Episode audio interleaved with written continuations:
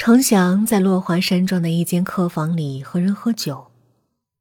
这家度假山庄坐落在西郊，是他一个最铁的朋友的产业，只有他和朋友两个人。朋友给他倒满了一杯啤酒，小心翼翼的问他：“有什么事，能不能跟我说说？”程翔一饮而尽，用手背胡乱的抹抹嘴唇，咬牙道：“有人要杀我。”朋友拿酒瓶的手定在了空中，愣愣的看他。程翔脸色阴郁起来，僵硬的笑笑：“咱不说这个了，我这次来是想找你借样东西，等一会儿我还得赶回去。”他抓住了朋友的手：“听说你有把枪，能不能借我用几天？我拿来壮壮胆子。”那天晚上十一点多。一辆银灰色的 SUV 在黑暗中开出落华山庄的大门，沿着弯曲的土路朝市里驶去。驾驶座上放着一个黑色的小包，随着车身在路上颠簸，它如同一只黑色的小兽，不时的在座位上跳跃一下。徐飞的卧室，午夜。静如深海。许飞醒来，发现自己被捆绑在一把椅子上，周身无法动弹。那个外貌几乎和程晓完全一样的男人，就坐在他的对面，像一条蛇那样微笑着，手里摆弄着一把细长锋利的匕首。他抬头看了看许飞：“你家不错，装修的跟皇宫似的。”看来程家的家底儿蛮厚实的。我不是程祥，这二十几年来我一直姓黄，这是我妈的姓。但我小时候曾经有个怪好听的名字，叫程飞。现在你可能已经猜到了，没错，我是程祥的孪生哥哥。不过我们只是在娘胎里共待过几个月，一出生就天南海北了。我妈带着我去了南方。他把椅子往前拉了拉。二十六年前，我们在同一个子宫里彼此亲密无间。这二十六年来，我们彼此不知道对方的存在，形同路人。那么，你知道我为什么今天会拿着刀子出现在你的面前？见徐飞瞪着眼睛望着他，他惨然一笑。因为，他杀死了我的妻子。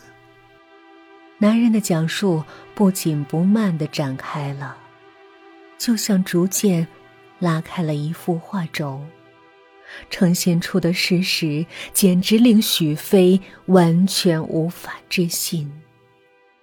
原来，整件事情背后的秘密与他的想象大相径庭。男人告诉许飞，他出生后。由于父亲的不忠，母亲一怒之下带着他远走湖南，而程思威则带着程翔留在了北方。后来辗转到了西京，多年摸爬滚打后，居然创出了一片家业，成了西京的名人。这么多年来，他们早已断了音讯，甚至程飞都不知道自己在这个世界上还有一个跟自己模样酷似的兄弟。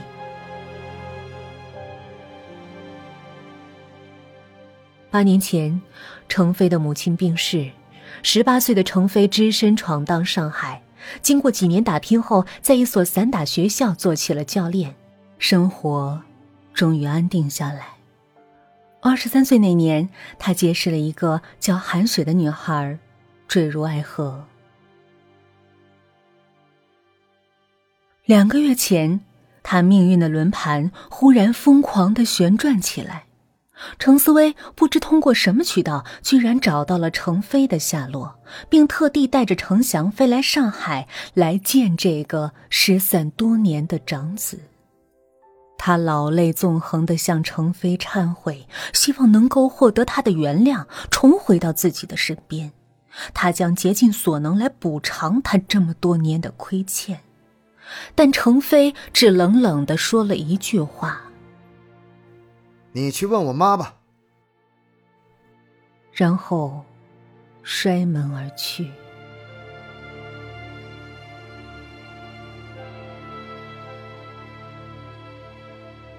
从头至尾，程祥一直冷眼旁观，未知一词。一个月后，程思薇突发脑溢血，当时的程飞并不知情。他刚刚同恋爱多年的爱人结束爱情长跑，正在三亚的忘川海滩欢度蜜月。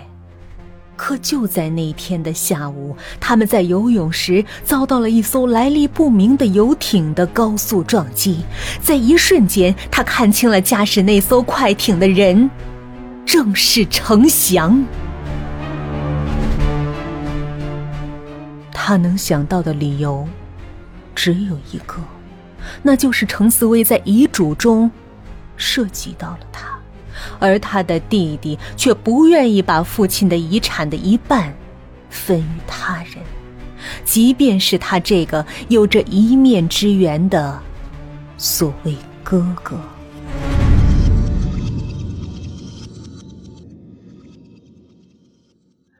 程飞依仗着身手与运气逃过一劫，但韩雪却葬身海水。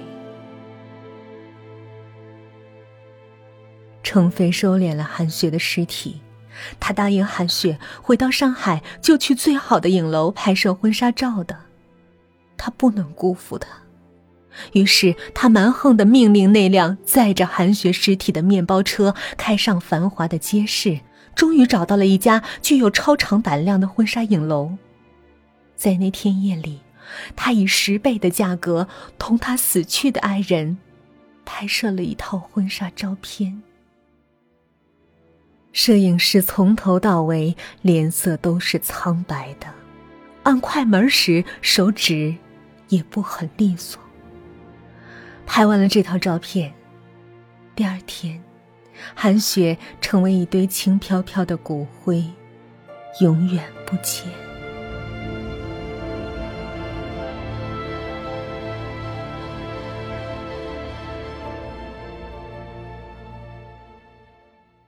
徐飞一直以为那套婚纱照是程翔和某个女人拍摄的，原来大错特错。照片上的女尸跟程翔本来就毫无关系。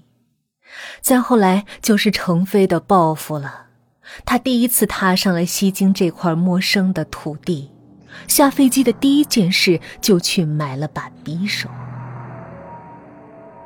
那套影册是程飞派人送过去的。目的是告诉程翔，他来了，他要程翔在恐惧中死去，以全天下最痛苦的死法。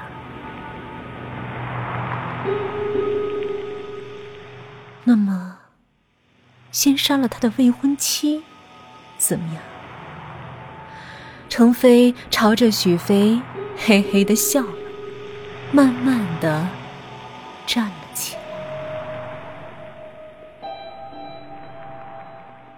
程飞走到许飞面前，看到了他的恐惧。我本来打算先杀了你，让程翔跪在你的尸体旁哭泣，就像两个月前的我一样。但现在我改主意了。如果程翔不在乎你，我杀不杀你根本就无所谓；如果他爱你，那我杀掉你对他的惩罚还是太轻了。咱们换一种玩法又如何？既然没有人知道他有个哥哥，那么我有个新的想法。我决定剥夺他的全部，然后让他眼睁睁的看着我享有他的一切，直到他老死。他猛地转向许飞，眼睛里流露出疯狂的光彩。其中自然也包括你。我要割掉他的舌头，然后把他砌到卧室这堵墙里，像养猪一样养活着他。我会给他在墙壁上凿一个小孔，让他每天能看着我们是如何快乐生活的。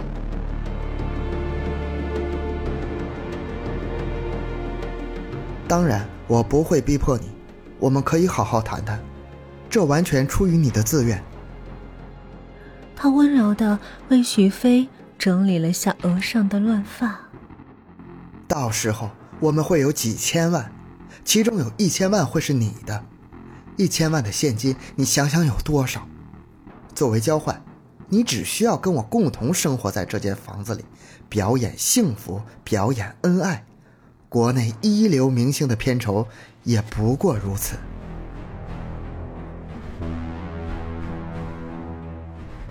他弯下腰，问许飞：“你同意接下这场戏吗？”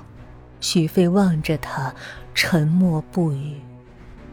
程飞笑起来：“你的眼神告诉我有商量的余地。其实你想一想，我那个弟弟对你未必有我这么大方。”客厅里忽然传来了开门的声音，这声音在午夜时分显得分外刺耳。程飞把卧室开了一道缝儿，悄悄朝门外看了一眼，压低声音笑着对许飞说：“他回来了，等我出去摆平了他，再来问你的答复。”他一闪身出了门，门砰的一声关上了。片刻之后，许飞听到客厅里传来有男人的惊呼，接着是扭打声，有拳头击打在身体上的顿响，也有沉重的喘息声，持续了有五分钟。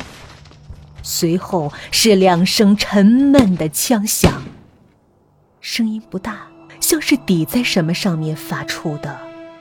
然后四周再次回归一片沉寂。然后，像是有一个人从地上艰难的爬起，慢腾腾的朝卧室的方向走来。门把手缓缓的旋转起来，门被轻轻的打开了，一个人影无力的。站在门口，徐飞抬起头，低低的问了一声：“你，你是程翔，还是程飞？”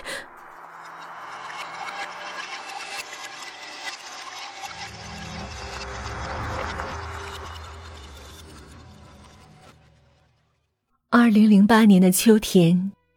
西京人见识了一场气派十足的婚礼，五十辆黑色的奔驰在那一天上午几乎堵塞了交通。在写着“程祥先生、许飞小姐新婚致喜”的巨大横幅下，在众多宾客的掌声中，新郎新娘长长一吻。